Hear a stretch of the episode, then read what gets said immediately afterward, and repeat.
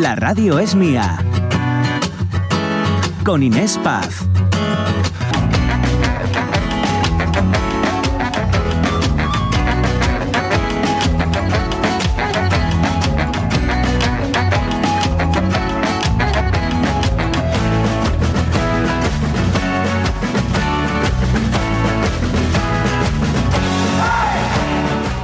12 y 14 minutos y aquí seguimos. La radio es mía, es suya hasta las 2 de la tarde al menos, porque vamos a hacernos eco ahora de todo lo que nos están contando, lo que nos estáis contando, porque lo decía al principio, oyentes, oyentes, ya sois amigos muchos del programa, nos enviáis audios, eh, notas, bueno, nos gusta mucho el tema de hoy. Este veroño que decimos, eh, ojito con esto del buen tiempo, eh, que tiene doble vertiente.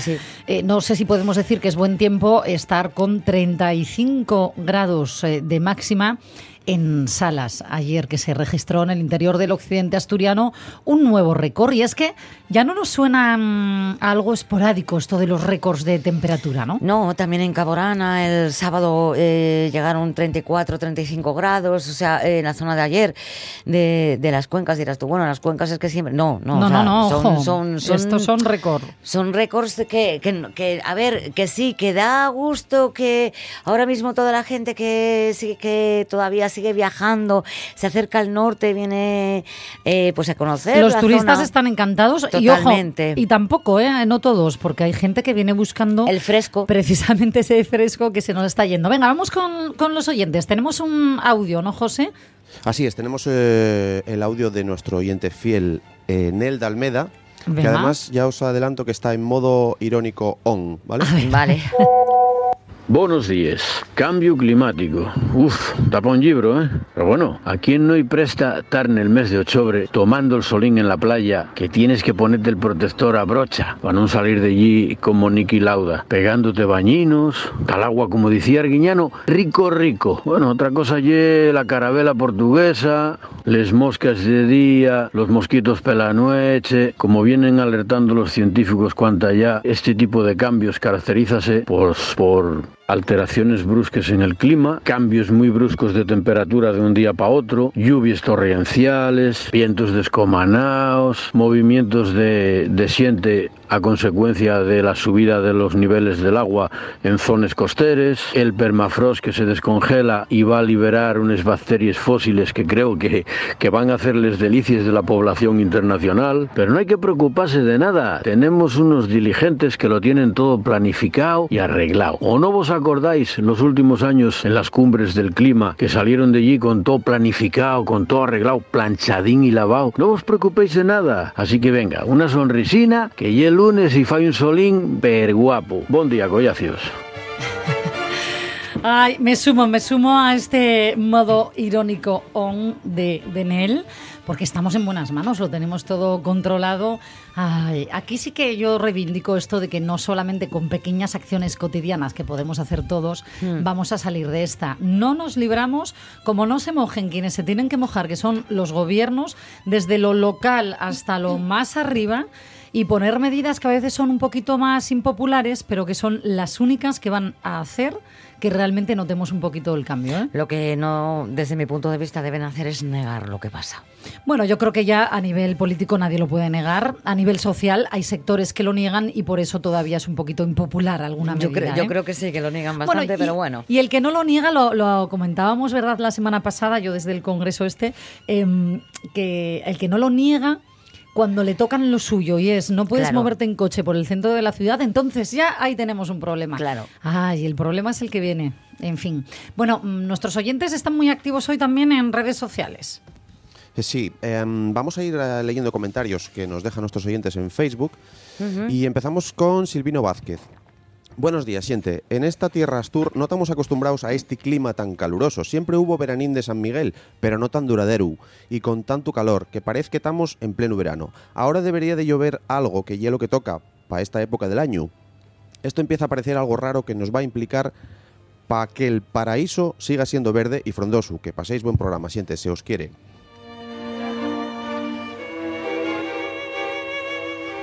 En Instagram nos dice Soy o Soy, Iván. Sí, lo dicho. Soy Iván. Sí.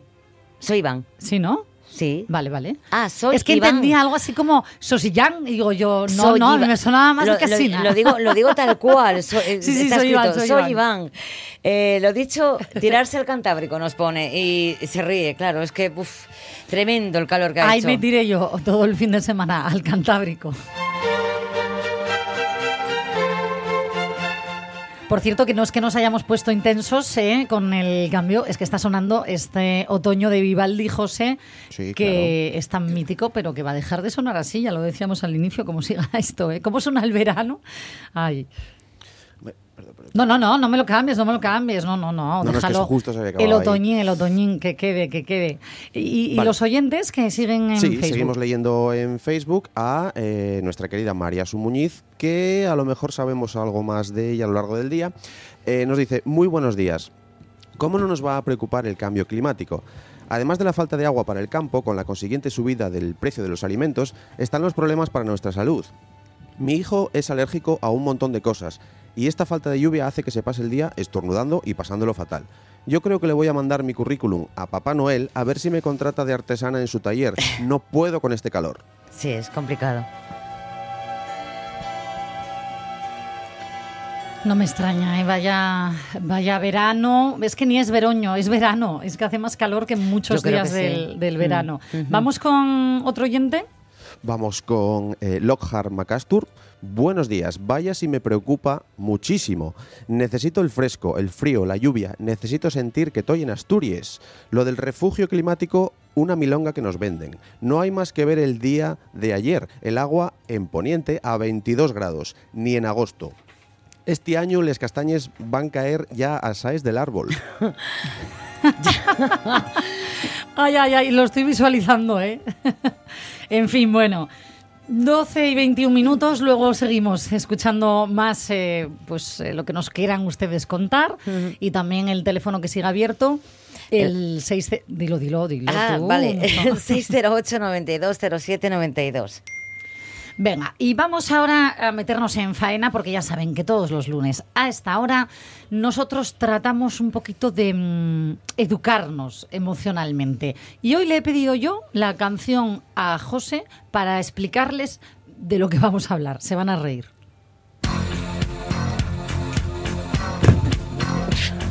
Esto que acaban de oír son mis cascos volando encima del micro porque me he venido tan arriba que se me han caído.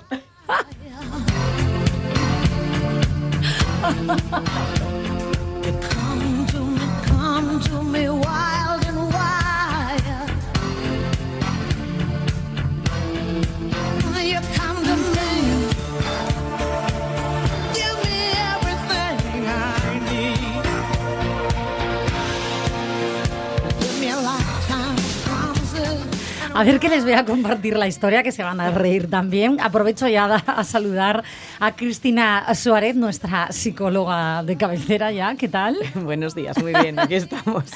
A ver, es porque hoy vamos a hablar de la autoestima, ¿no? Entonces, esta canción, si se fijan, cuando llega el estribillo, que la vamos a subir José, dice algo así como en plan eh, de best, ¿no? Sí, la mejor. Claro. Sí. Entonces yo siempre entendí que decía, a ver, mira.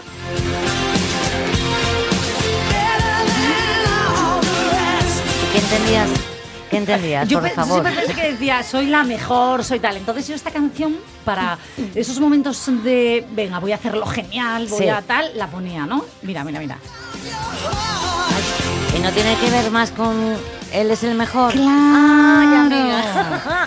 Que Bueno, yo mujer. llevo toda la vida viniéndome arriba, en plan, ah, venga, soy la mejor en este momento. Yo qué sé, cuando ibas a hacer un trabajo especial, tú también, Sí, Cristina. sí, a mí también me emociona esta canción, me pareció Claro, total. claro. A mí también. Siempre la pero- interpreté como tú. o Sí, sea, sí, pues escucha. Every Sí, pero me parece que no. Que sí, sí, que sí, que no.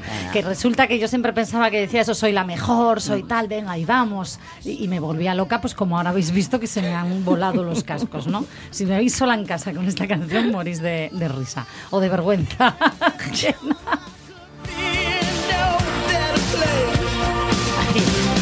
Ay.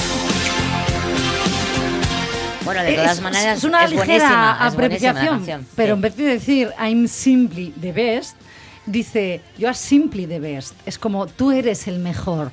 Entonces, si te fijas en la letra, no está hablando de sus cualidades, sino de las de él. Tú eres el mejor, Tú ta, eres ta, mi ta. estrella, tal, no sé qué. Eres mi estrella y demás. Entonces, claro, yo ese día me vine muy abajo, me vine muy abajo y dije, ay, tiene que dejar de ser mi canción de empoderamiento. Pues a mí ¿no? hay una que me gusta mucho, que luego no sé si José nos la puede poner, de empoderamiento, que es la de Bebe, tú vas a ser la mujer sí, que quieres ser. esa es Sí, preciosa. Venga, la vamos a poner también. Lo que pasa es que, yo qué sé, tenía aquí la historia y he decidido que yo la canto como quiero. Claro, Ahí está. te la Que yo la dedicar a traduzco. ti misma. I'm simply the best. Tira ahí.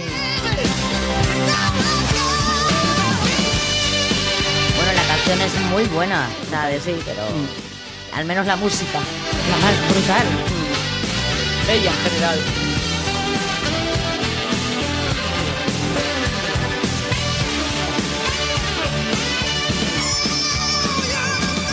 Hay una historia buenísima aquí que cuando ella denuncia los malos tratos a su marido, Sí. Eh, hay gente que la criticó muchísimo Porque quiso- porque ella quería mantener su apellido, Tina Turner, ¿no? Y entonces decían, bueno, si tan apellido malo, de él, sí. claro, que ese Turner el apellido de, Eso- de él, ¿no? Exacto. Eh, lo, lo tomó como se hacía antiguamente cuando te casabas. Bueno, pues eh, se le criticó muchísimo diciendo, bueno, si, tan, si realmente son ciertos estos malos tratos, ¿por qué quiere seguir manteniendo el apellido? Y lo que ella quería mantener era su carrera, porque Tina Turner en aquel momento era un producto musical que se llamaba Tina y se apellidaba Turner, el producto musical en sí, ¿no? Entonces era no perder todo lo que había conseguido a nivel profesional y que era la base eh, de su vida en ese momento. Y lo consiguió. Y lo sus consiguió. éxitos, además, sus logros. Sí, Era sí, sí, eran ella, suyos, claro. eran suyos, no de Turner, ¿no?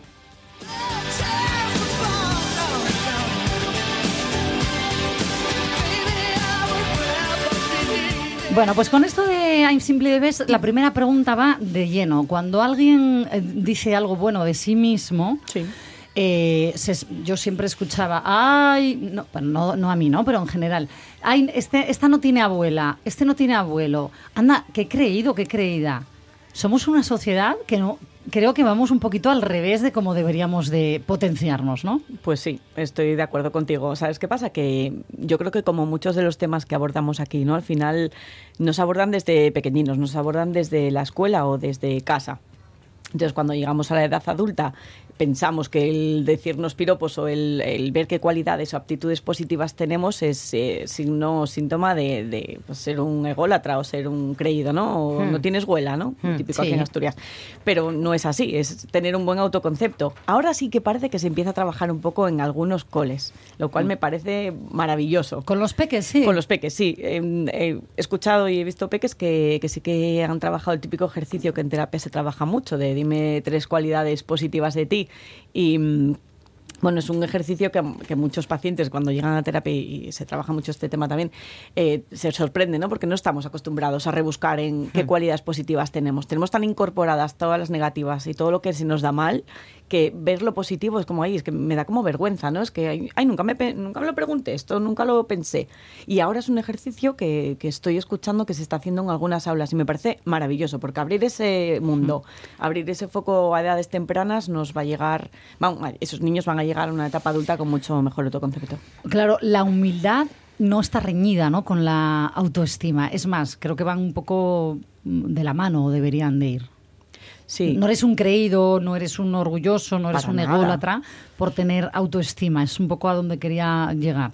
Para nada, es signo de, de salud, de una adecuada salud mental, de una buena salud mental. El hecho, la autoestima en sí es un autoconcepto, la valoración de quiénes somos, ¿no? Un poco por, por nuestro aspecto físico, por nuestras cualidades. Y en función de esa valoración que hacemos de nosotros mismos, eh, nos enfrentamos a nuestro día a día, a los retos, a los cambios y a las relaciones con otras personas. Entonces, si tienes una imagen de ti mismo ti misma muy negativa, probablemente te relaciones mucho peor con los demás porque vas a tener inseguridades, vas a tener dificultad a la hora de expresar tu opinión, de decir no, porque vas a tener miedo a ese rechazo o, bueno, a que tu, tu opinión no se valide. Entonces es necesario tener una buena autoestima para poder relacionarte también bien. ¿Qué, qué es la autoestima al final? ¿Quererse a uno mismo, aceptarse? Sí, es eso, es la valoración, es el conjunto del de, del autoconcepto que tenemos de nosotros mismos, ¿no? Cómo somos, quiénes somos, cómo nos definimos, lo que opinamos eh, sobre nosotros mismos. Somos. Lo bueno y lo malo. Lo bueno y lo malo. Ahí está también parte de la cuestión, ¿no? El aceptarme como, como soy, con mis heridas, con mis cicatrices, pero soy quien soy. ¿Y de qué depende que nos valoremos eh, mejor o peor? Hay una parte, bueno, hay estudios que dicen que hay una parte que es genética, que dicen que es como un 30, ¿Ah, sí? pero hay un 70 más o menos que, que se asegura que es eh, adquirido, ¿no? Adquirido por un poco por cómo nos han querido en nuestra infancia, por quién nos ha querido, por qué tipo de afectos hemos tenido. El apego que se El habla apego. ahora tanto. Eso es, por el apego que hemos tenido. Y también un poco por, por lo que no hemos tenido. O sea, un poco por qué carencias afectivas eh, hemos tenido en nuestra infancia, eh, qué experiencias traumáticas, quién nos ha acompañado en esas experiencias traumáticas. Todo eso siempre va definiendo desde un la poco. infancia, siempre desde la infancia, no, no más arriba no. Bueno. porque tú has, has podido tener una, una infancia con una crian- crianza muy sana, muy de amor, muy de tal, muy de valorarte y O luego todo lo contrario, sí. ya, Claro. uy, y, lo- o, o luego y luego más adelante es cuando a lo mejor hay el patinazo, ¿no? Las primeras relaciones de amistad, de, de noviazgos, etc, etc. Eso también influye, pero es verdad que el, el apego primario, el apego más, más importante es el que se da, pues eso, en las figuras eh, de referencia, que son, pues en este caso, normalmente la figura de la madre, la figura del padre, en esos primeros, esas primeras etapas. Pero sí que es cierto que luego cada uno vamos incorporando en esa mochila, que es un ejemplo muy, muy mítico, ¿no? Que se escucha mucho, que todos llevamos Sí. una mochila. En esa mochila vamos incorporando a lo largo de nuestra adolescencia, pues eso, el grupo de pertenencia, los iguales, cómo de aceptada o de rechazada soy en esas etapas de adolescencia. Más, más, ada- más adelante ya en la etapa de adultez, pues qué experiencias vitales estoy teniendo, qué situaciones, bueno, traumáticas, qué pérdidas he ido viviendo y todo eso lo vamos metiendo en nuestra mochila, ¿no? Y un poco el cómo valoramos esas experiencias nos hace tener una idea, de una imagen de quiénes somos nosotros, de cómo nos relacionamos, de cómo afrontamos las pérdidas. Claro, vamos a hablar hoy, eh, porque aquí somos muy de dar soluciones, ¿eh? Sí. así que que nadie se preocupe, que la mochila puede estar ahora mismo muy llena, Claro. mm, pesar mucho, pero todo se puede aliviar. Así que ahora nos vas a explicar, Cristina, cómo podemos eh, eh, dejar esa mochila. Pero antes de eso, eh, me interesa incidir en esto que dices, el apego, el tipo de apego que construimos o que generamos en estos primeros años de infancia, cada vez se habla más de ello, de crianza. Creo que es fundamental eh, cuando parece que no, que el niño, que el bebé, no se entera en estos tres primeros años de vida. Aunque el niño no hable, no se pueda expresar lo que siente, a lo mejor con, Sí, con una un facilidad. lenguaje verbal. Exacto, un lenguaje verbal. Es como si se crearan las conexiones, porque tú acabas de hablar de que un 30% es genética y un 70% adquirido. Dentro de ese 70% adquirido hay una grandísima parte, por lo que dices, que se adquiere en esa primera infancia que, ojo, va de, desde que naces hasta los 0,3. tres, exacto, 0,3, hasta los 3 años. Así que cuando veamos a un bebé que llora, Antiguamente se decía, déjale llorar, no voy a... Bueno, el método que Sí. todos conocemos, el método civil de Sí. toda la vida, déjale llorar. Y que se regule Y solo. que se regule solo.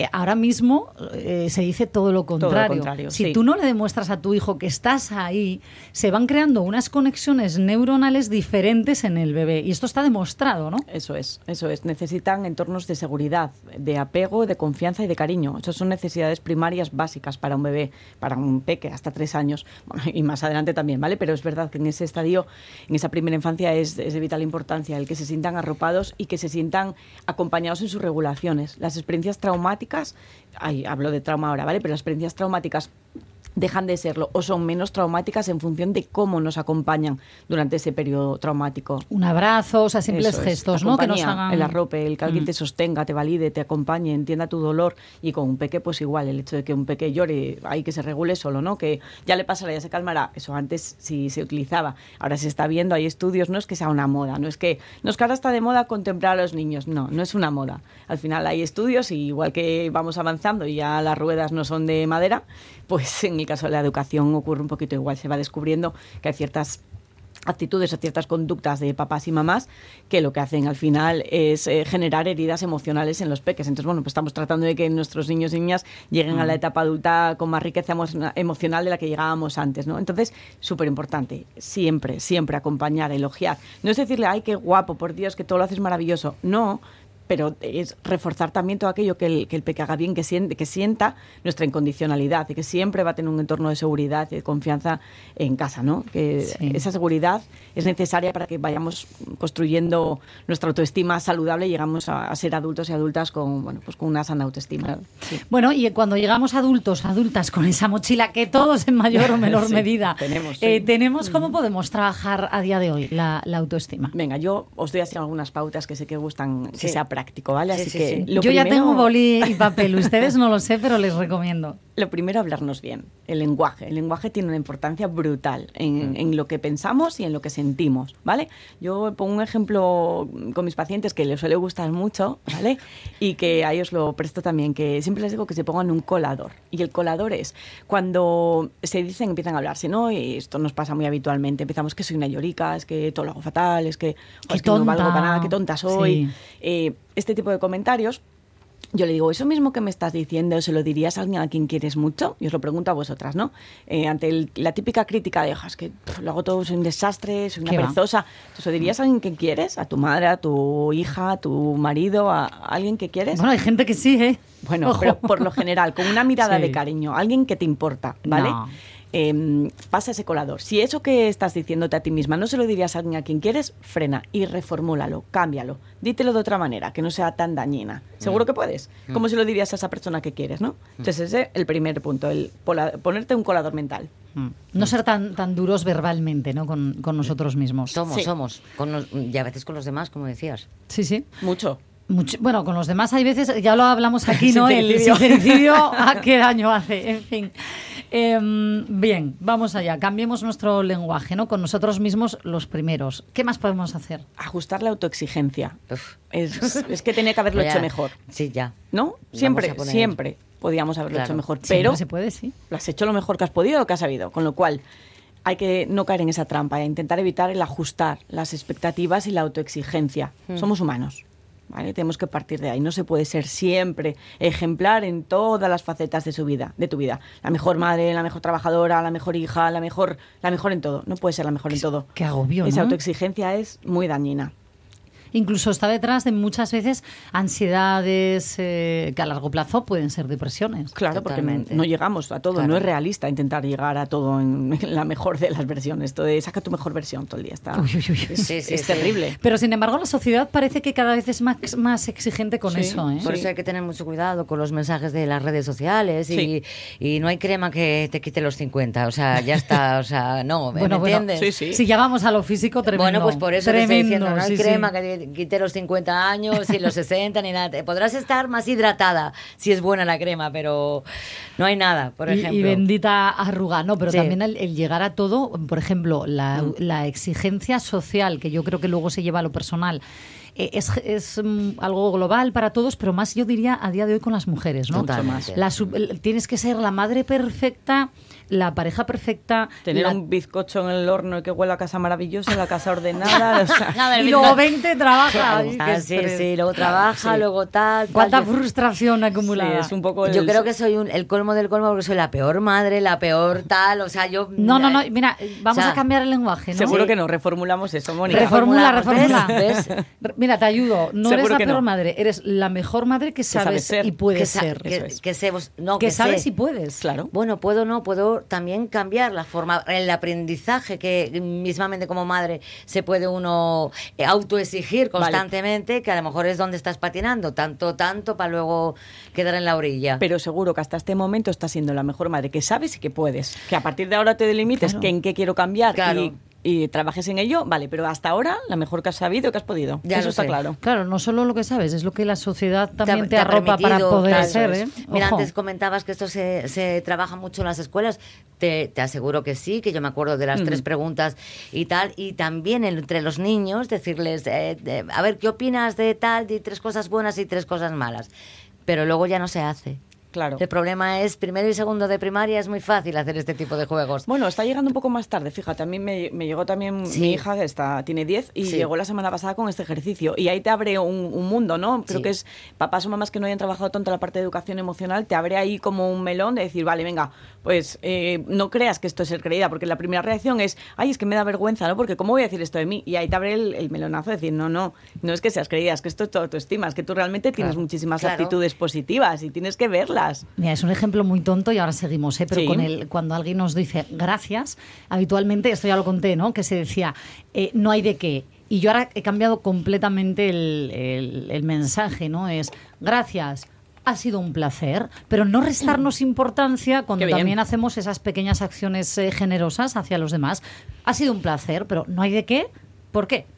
Qué ¿No? bien, me encanta. No restar valor. En fin. Sí. Bueno, vamos con la autoestima. Venga. ¿Qué más? Voy a em, apuntar lo de gracias. vale. ¿Vale? ¿Qué? Sí, sí, yo ahora contesto, ha sido un placer. Ha sido un placer. sí. Qué chulo, me encanta. Pues sí. No hay Sí. de qué, no hay de qué, es como Claro que, le sí, quitamos lo- valor ¿no? a, a lo que hemos hecho. He hecho algo que me has agradecido, con lo cual, Sí. ¿por qué me voy a restar esa importancia? Me gusta. sí. Mm. Venga, mira, ahí, mi pequeña aportación, Claro que sí. aportación Tienes un día. punto, un point, un point. todos aprendemos de todos aquí. Cristina, ¿qué más podemos trabajar? A ver. Asertividad, ¿vale? Es cómo decir que no, cómo expresar mi propia opinión. Eh, si no es la misma que la de todo el mundo. Es decir, no tener miedo a ser rechazado porque mi opinión vaya a Sea- ser diferente. sí. Que eso es algo que muchas veces nos frena, ¿no? Pues eh, yo siempre digo también, no eres una croqueta, no le vas a gustar a todo el mundo. No es que las croquetas gusten a todo el mundo, pero por lo general es, es una metáfora así como Sí. que también eh, cala, ¿no? Porque eh, hagamos lo que hagamos, tenemos que estar convencidos de ello nosotras mismas, no intentar eh, complacer a nadie con nuestra opinión, porque eso nos resta también autoestima, nos resta seguridad. Entonces, eh, intentar dar eh, pues nuestra opinión independientemente de lo que vayan a opinar los demás. ¿Vale? Luego aceptarse, un poco lo que hablábamos antes. Al final eres quien eres. Eh, el hecho de ser eh, que tu nariz no te guste o que tu peso no sea el que tú esperabas, eso es un rasgo de ti, no te define. Entonces, es un rasgo de ti que forma parte de ti, pero que no es tú en tu totalidad. Con lo cual, aceptar ese rasgo sin que nuestro, nuestra vida entera gire en torno a ese rasgo. Es decir, yo no Sí. soy peor persona por tener una nariz fea o yo no soy peor persona por tener sobrepeso. Soy yo con sobrepeso o yo con una nariz fea. No Mira, nos define. Sa- ¿Sabes lo que leí hace poco? A ver, a- que esta os va a gustar. Y es en redes sociales, eh, que a veces se bucean redes y se encuentran No, joyitas veces- como... sí, claro. Sí. Es con lo que decís del físico, de cuánta gente hay eh, avergonzándose de su físico eh, y qué poquita hay avergonzándose de su mente. ¿Me entendéis, no? Sí, De, sí. uy, con lo que tendrías que revisarte, amiga. Todo lo tienes por ahí. Sí, Sí. sí. En fin. Luego, una pista, o sea, un, un apunte que a mí me gusta también es diferenciar ser y tener. Ah, sí. No es lo mismo, soy impaciente, es que tengo impaciencia cuando conduzco. Porque el ser es como algo muy profundo, muy intrínseco, ¿no? Muy, muy poco modificable. Sin embargo, el tengo que modificar mi paciencia porque mm, tengo cierta dificultad para controlar lo que digo, me da mucha más capacidad de Es, control. es muy bueno esto del ser y el tener. Modificarlo, Todavía. O sea, es- no es- decir soy, soy- impaciente. Tengo impaciencia. Si tienes impaciencia, está bajo tu control y es mucho más fácil que lo puedas modificar. Soy impaciente. A ver quién te reformula eso. Soy. No, no, soy, lo estás como afirmando, como que tú eres así, no puedes cambiar. Sin Como que te define. Te sentencia Sí, un poco, Claro, ¿no? te define. Claro. Es como, no lo puedo modificar, soy así, ¿no? Y ya está. No, tengo. Entonces, modificar eso. No, soy una vaga. No, yo tengo pereza para hacer deporte. No es lo mismo. No te sientes igual diciéndote, soy, ya, ya me rendí, ya no soy una vaga, ya no voy a hacer nunca más nada en mi vida. No. Claro. Da mucho más control. Eso, eso sí que lo tengo yo puesto en un, en un azulejo. Ser.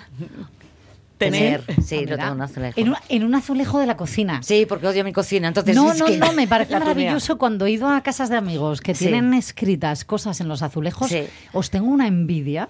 Por- de verdad, me, me parece fascinante hacer Es eso. que odio mi cocina. Entonces, como odio mis azulejos, digo, "Buah, voy a cogerme un rotulador de azulejo y me pongo. Y cero tener". chulísimos esos mensajes. Igual tengo también sacar el pan. Eso es que.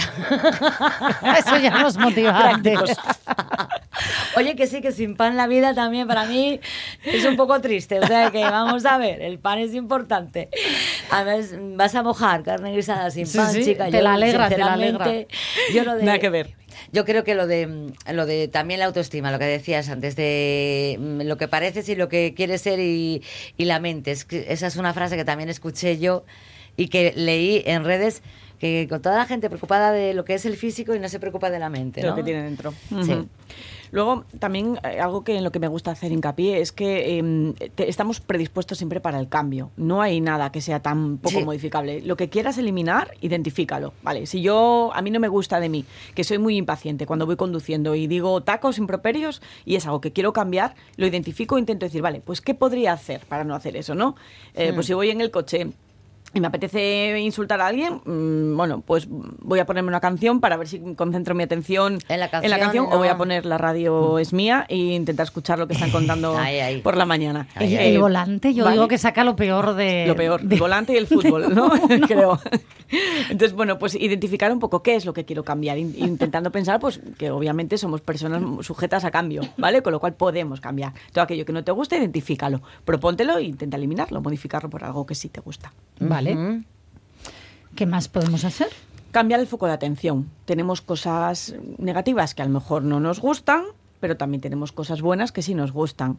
¿Vale? Normalmente estamos mucho más pendientes de lo que nos gusta o de lo que rechazamos de nosotros mismos que de lo que sí nos gusta. Entonces, identifica también qué sí te gusta de ti. Y yo, un poco como lo que decía Mónica del, del azulejo. Si no es en un azulejo, yo a veces también recomiendo en unos posits, venga, ponte tres cualidades que te gusten de ti y pégatelas en algún sitio que las veas nada más levantarte, en el espejo donde te miras al ponerte la ropa, en el espejo del baño donde te lavas los dientes, en, en la nevera, en algún sitio en el que vayas a verlas de manera habitual. Repítete lo que sí te gusta. Ese mensaje, esa autoinstrucción positiva que dice algo de ti en positivo va a ayudar a que tu lenguaje interior sea más positivo, a que tus pensamientos tengan menos carga negativa y a que tus emociones sean más agradables. Conozco a una amiga que sabéis lo que hacía Eh, cuando pasaba en el baño, imaginaros, ¿no? Sí. Iba a lavarse los dientes o lo que sea por la mañana. Yo, yo es que un día que nos fuimos de viaje, cuando lo hizo, me entró un ataque de risa. Va al espejo y justo antes de lavarse los dientes dice ya, se mira y dice, guapa, Ole. ole. Y claro, dice, guapa. Y se pone a lavarse los dientes y yo, jajaja, jajaja, pero me encantó. Digo, yo Claro. que sí, reina. Sí, sí, sí. Pues y sí. muchas veces con los niños también decir frases enfrente del espejo de- del baño, de, de autoestima, de tú puedes, pues no hay nadie más que tú, ni mejor que tú, tú no eres mejor Hablarnos, que ¿no? nadie. Mm, hablarles, sí, sí, sí. Pues sí. sí, pues sí, que aprendan a, a ver que también los adultos sabemos hacer ese ejercicio, ¿no? Y, y eso ellos lo van incorporando también, así que me parece un ejercicio muy chulo el de decirles a ellos delante del espejo también cosas bonitas para que se lo vayan viendo reflejados. Venga, y hay otro que me encanta también que es la suerte. Hay gente que todo, todo lo bueno que pasa lo achacan a... Ya, es que tuve una sí, buena suerte. sí. ¿Qué pasa? Lo malo es que eres un desgraciado y todo lo haces mal, ¿no? Entonces, tenemos que aprender a identificar que hay cosas que pasan porque a lo mejor hay ciertas eh, cosas en el exterior que han ayudado a que lo hayamos conseguido, pero algo has puesto tú. Algo habrás hecho de tu cosecha que te ha ayudado a llegar ahí. Con lo cual, eso tiene mucho que ver también con la autoexigencia. Si al final no valoro mis éxitos o mis logros, pues es más fácil que piense que todo es suerte. Entonces, echa Sí. un vistazo atrás y mira a ver cuáles son tus logros, cuáles son tus éxitos, qué cosas has conseguido, ¿vale? Por ti misma, por ti mismo. ¿Qué cosas has luchado? ¿Qué cosas has superado? Esos son tus logros y también están en tu mochila. No todo ha sido buena suerte. Suerte es que te toque la lotería. ¿no? Eso es, eso es azar. Y ahí sí. Pero yo, más allá de eso, creo que no, creo que no tiene mucho que ver en nuestro día a día la No, suerte. No, el trabajo, el esfuerzo, el, Claro, mucha gente el dice- estar cuando tienes que estar. Bueno, también eso suele, es un poco azar también. Pero yo creo que cuando tú te has preparado y Hmm. has puesto un poco ese bagaje para que, es decir, si tú no te has preparado, la oportunidad puede pasar delante de tu vista Hmm. y no pararse, ¿no? Porque tú no te has preparado para que esa oportunidad y tú os podáis cruzar. Correcto. Si tú has trabajado a lo largo de tu vida ciertos aspectos vitales, profesionales, de lo que sea, y estás preparado cuando llega esa La oportunidad, oportunidad. Es más fácil que la es aproveches. más fácil, ¿no? Claro. Y Si eso estás- no es suerte, es... eh, Es- Es autoestima también. Si estás con una sana autoestima y te identificas como que eres capaz de aprovechar esa oportunidad, la vas a aprovechar. Si tienes una autoestima deteriorada, eh, probablemente pienses, uy, esto no es para mí, esto me queda grande, no lo voy a hacer, ese reto es demasiado, ¿no? Con lo cual ahí tiene mucho que ver también ese autoconcepto, esa Ya. autoimagen. Y ya, para finalizar, la última que tengo es la de compararse con los demás. No te compares, Uy. ¿vale? Cada uno tenemos nuestra historia de vida, nuestros aprendizajes, nuestras situaciones previas, y eso ha hecho que seamos quienes somos. Con lo cual, compararte con otra persona que ha tenido otras experiencias, otra historia, no es viable. Entonces, Ojito a las mamis que están en, en Sí. época escolar. Por También, favor. también. Por favor. así que nada, piensa en ti y en los cambios que tienes delante. Inspírate, no. En caso de compararte, en ti. Exacto, inspírate. Oye, incluso en otras mujeres que aquí Sí. enseguida vamos a ir con mujeres que inspiran. Por eso digo, si nos inspiramos, que sea, bueno, pues mira a esta persona que bien le va. Voy a Sí. inspirarme a ver mm, qué pueda coger yo, ¿eso es válido? Sí, puede haber Claro. conductas de otros que nos inspiren, pero que no intentemos replicarlas eh, y que salga exactamente igual, porque somos personas diferentes. Hay que contar con las características De cada y uno. peculiaridades de cada uno. Mm. Sí. ¿Cómo está tu autoestima, Cristina? Bueno, pues eh, como todos, yo creo que cada día en función de lo que me haya pasado ese día, me permito tenerla unos días mejor y otros días peor, en función de las experiencias vitales del día anterior. Muchas veces los, los lunes suelo tenerla bien, porque el fin de semana como que te nutre y me repercute bien en mi autoestima. Los jueves igual ando un poco más floja. Sí, pero yo pensaba que el estar triste o tal no tenía que ver con la autoestima. Eso o ayuda. sí afecta. En Sí. función de los sentimientos que tenga, el tu autoconcepto va a variar. Claro. Yo no me veo igual de maravillosa si estoy triste que cuando estoy contenta. Y si estás triste, tu este- autoestima te produce hasta ansiedad, porque te estás autoexigiendo, levanta ese ánimo y sonríe. Y a lo mejor lo que quieres es estar tirada en el sofá porque ese momento es lo que necesitas. Llorar, que decíamos Llorar. el primer día, ¿no? Sí. O Hemos empezado hablando de llorar en serio. Sí. ¿Cómo Sí, sí. somos, no? Supuestamente empezamos por lo que rechazamos muchas veces. Hay bueno, que pues ver. empezar por normalizarlo, ¿no? Exacto. Por normalizar Sí, el sí. llorar. Sí. Bueno, pues eh, buena autoestima por aquí, chicos. José, sí. Bueno, trabajándola, trabajándola. José está arribísima, dice. Y Mónica trabajándola. trabajándola siempre, hay que trabajarla. Me alegro, me alegro. Bueno, pues ustedes qué tal la tienen, nos pueden contestar eh, también en redes sociales, eh, que aquí les preguntamos por el tema del día, pero al final nos encanta sus aportaciones a lo largo de todo el programa. Vamos con esta canción, empezábamos hablando de autoestima con la de Tina Turner de Best, que Sí. yo he cambiado un poco el paradigma también a Cristina, y la que decía Mónica que a ella le sube la autoestima. Así Sí. que, venga, vamos con ella. Cristina, te esperamos la semana que viene. Gracias. Gracias a vosotras. con un solo portazo.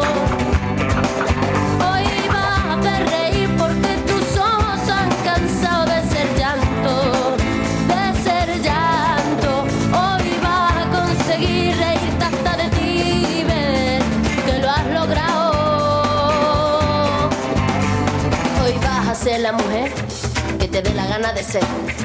Hoy te vas a querer como nadie te ha sabido querer.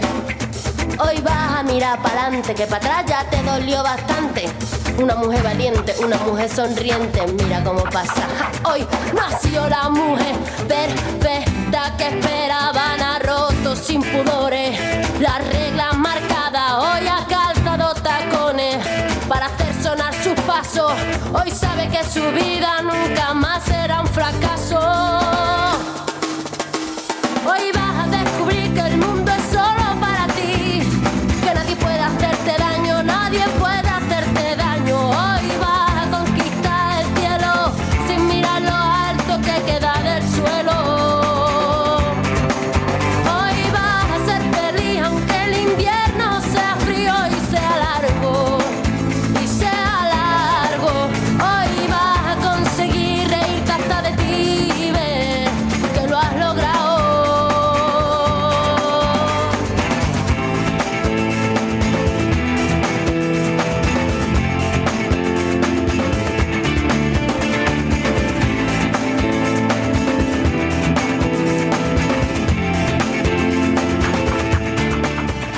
Decía yo esto de inspirarnos, esta canción desde luego que sube mucho, mucho, mucho así el... No, no, no, sé, la autoestima y todo. A mí, al menos, coincido con mi compañera Mónica. ¿Ustedes? Bueno, ella también nos la sube porque nos trae siempre a mujeres que nos inspiran. ¿De quién estoy hablando? Pues de Arancha Margolles. ¿Qué tal? ¿Qué tal, Inés? Hoy os traigo además una mujer que nos viene muy bien con la sección que acabamos de escuchar, con, con la sección de Cristina, porque seguro que fue una mujer que yo no sé cómo tendría la autoestima, pero seguro que llorar, lloró mucho a lo largo de toda su vida, pero lo utilizó para hacer felices a los demás. Bueno, eso, se puede llorar, ¿no? Y tener una autoestima muy, muy alta. Llorar es necesario. ¿Quién es ella? Además es que Además es que la vida a veces, Inés, no nos deja otra cosa, ¿no? Más que llorar. Hay que llorar, hay que llorar sanamente y hay que también, pues, sobreponerse a las cosas de la vida aunque las lloremos. Imaginaos lo que debió llorar Regina Álvarez, que es nuestra protagonista Mm. de hoy, eh, que fue una niña que desde luego no había nacido, una niña que nace en Valtravieso, en, en Luarca, en 1898, hija de aserrador, y que probablemente no se había imaginado en la vida llegar a donde llegó, mm, habiendo nacido en la familia que había nacido, una familia humilde por lo demás, eh, y que sufre, siendo muy pequeñina, un accidente doméstico, un accidente en la sierra de su padre, que hace que, bueno, que le cercena los dos brazos, ¿no? Uf, qué duro, sí. Imaginaos, imaginaos, esto le sucede con, con nueve años. Imaginaos qué vida tan dura tuvo que mm, tener esta mujer y sin embargo, pues... Y de aquella. ¿eh? porque ahora mismo hay muchísimos avances que permiten tener una vida bastante eh, funcional, ¿no? Me refiero. Pero de aquella en 1898 que nació, mm, difícil lo tendría y más como mujer. Claro, y sobre todo, además, eh, hoy en día contamos, bueno, pues con una sanidad pública, con unos servicios sociales, etcétera, etcétera, con unos recursos que, bueno, que funcionen bien o mal por parte del Estado, por lo menos ahí están y están eh, para proveer de servicios a la gente humilde, ¿no? Como, como podía ser en su día Regina Álvarez. Sin embargo, pues ella no vivía en nuestra sociedad, por desgracia, y tuvo que recurrir a la caridad. Muchas veces eh, sabéis que hablamos ¿no? de la diferencia que hay entre caridad, que es la que se da de arriba hacia abajo, con solidaridad o con servicios que se dan en horizontal.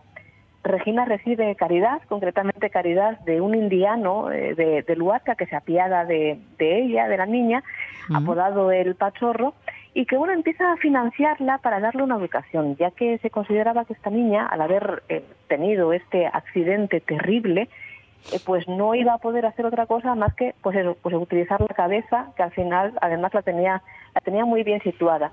Pronto Regina va a querer ser maestra, sueña con la educación, con dar educación a los niños, a pesar de que ella podía haber eh, tenido una pensión por, por incapacidad. Sin embargo, el pastorro tiene pronto otros planes para ella porque, claro... Ya sabía yo que no iba a salir gratis, fíjate. Claro, claro.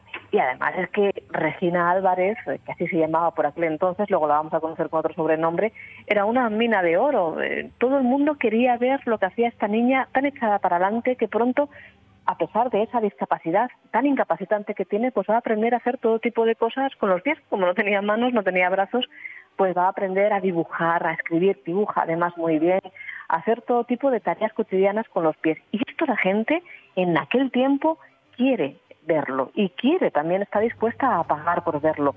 El indiano que financia a Regina lo sabe y la hace debutar en Ribadeo en 1915. Eh, hay periódicos ¿no? de la prensa local que nos hablan de aquella primera actuación, de aquellas primeras actuaciones de Regina, que tiene solamente 17 años de edad, y que nos dicen, Leo Inés literalmente, Sí. que constituía un acontecimiento la presentación de la mujer sin brazos, que actuó en dichas funciones. Esta celebrada artista es natural del Consejo de Luarca, hizo con los pies una variedad de trabajos que el público no dejó un momento de ovacionarla. Esto iba para arriba, esto pronto iba a ser internacional y como iba a ser internacional, pues necesitábamos un nombre artístico para Regina Álvarez. Así es como nace la Asturianita. La asturianita. La Asturianita, así la llamaban. Eh, Fue el sobrenombre que le pusieron cuando ella empieza a hacer giras por toda España, por toda Europa, por América del Sur, va a llegar también a América del, del Norte y es una auténtica sensación. Imaginaos lo que era. Esta mujer sin brazos, pues conducía, montaba a caballo, fumaba, escribía, tejía también sin, sin brazos. Sin embargo, a pesar de cosechar bueno, pues grandes éxitos en el mundo del espectáculo, porque sí, bueno, pues era presentada eh, como, como una mujer espectáculo, sin ser actriz, sin, como, como decían de Lola Flores, sin cantar, sin bailar, simplemente haciendo cosas de su cotidianidad, pues ella sigue, eh, tiene mucho dinero, empieza a ganar mucho dinero, pero sigue empeñada en aquello que era su vocación, en la educación y sobre todo en proveer de educación a niños pobres como ella había sido, porque sabía, sobre todo a las niñas, lo que les costaba recibir una buena educación que les permitiera ser maestras o bueno, o lo que quisieran ser. Con ese criterio, en 1935, cuando vuelve a España y con el dinero que consigue de todas estas actuaciones de exhibirse con, con sus tareas hechas con los pies, Sí. funda Selección, que es una asociación benéfica por la cual se beca a niños sin recursos procedentes de la aldea, especialmente niñas también, porque las tiranitas sabía muy bien las dificultades que tenemos las mujeres muchas veces a la hora de estudiar, para que puedan recibir educación. El problema que tiene Regina Inés en estos momentos es que, claro, es 1935, sabemos lo que va a pasar al año siguiente y sabemos también que la sociedad empieza a estar un poco enconada. Pronto Selección, la Asociación de la Asturianita, es acusada de ser una asociación sin Dios, por promover una educación demasiado laica. y empieza, bueno, pues a ser señalada la asturianista, la, uy, la asturianista, la, la asturianita, ¿no? La asturianita no, la, sí, la asturianita, ¿no? La asturianita, la asturianita. La asturianita, que fíjate cómo, cómo son las cosas, ¿no? Esta mujer que era tan potente mentalmente, era eh, un, un, titán eh, intelectual, bueno, pues la van a anunciar siempre infantilizándola, que es otra constante común, ¿no? En la historia de, de las mujeres. Uh -huh. Sin embargo, cuando empiezan, bueno, pues empieza el enfrentamiento, cuando empiezan a ser eh, señaladas pues asociaciones laicas como esta, acusadas de, de izquierdistas, se dice, por ejemplo, de dos mujeres que se detienen en Luarca que habían sido alumnas de la asociación eh, de, de, Regina Álvarez. Se dice en el diario regional, diario Betense Región, la policía ha detenido a dos mujeres de Luarca, marxistas hasta la médula, discípulas aventajadísimas de la apodada de la asturianista, la asturianita, a quien le faltan ambos brazos, pero escribe con los pies manifiestos y proclamas de propaganda marxista. Se la acusa de ser en 1939 persona de actividades izquierdistas, muy propagandista del comunismo, así como todo junto, peligrosa para la causa, ya que por su cultura, atención, por su cultura se desenvuelve con mayor facilidad. Campo enemigo, no habiendo cometido desmanes, eso sí, por allá es inútil de los brazos. Y es que al final la pluma... Hazme una cosa, deja... es más peligrosa que... Arancha, Arancha, Arancha, es que acabo de ver la hora, ya casi es la una, vienen nuestros compañeros de los informativos aquí de RPA y mira, lo que decía antes que no quería que hiciera la publicidad con nosotros de cortar la peli en mitad del beso, lo voy a hacer yo. Voy a cortar la peli justo cuando están, no lo sé, ¿eh? si a punto de tenerla, qué va a pasar con ella, hacemos una, una pausa en vez de para la publicidad para la información y el desenlace a la vuelta. ¿Te parece? Perfecto, eso es. Perfecto. Hasta ahora.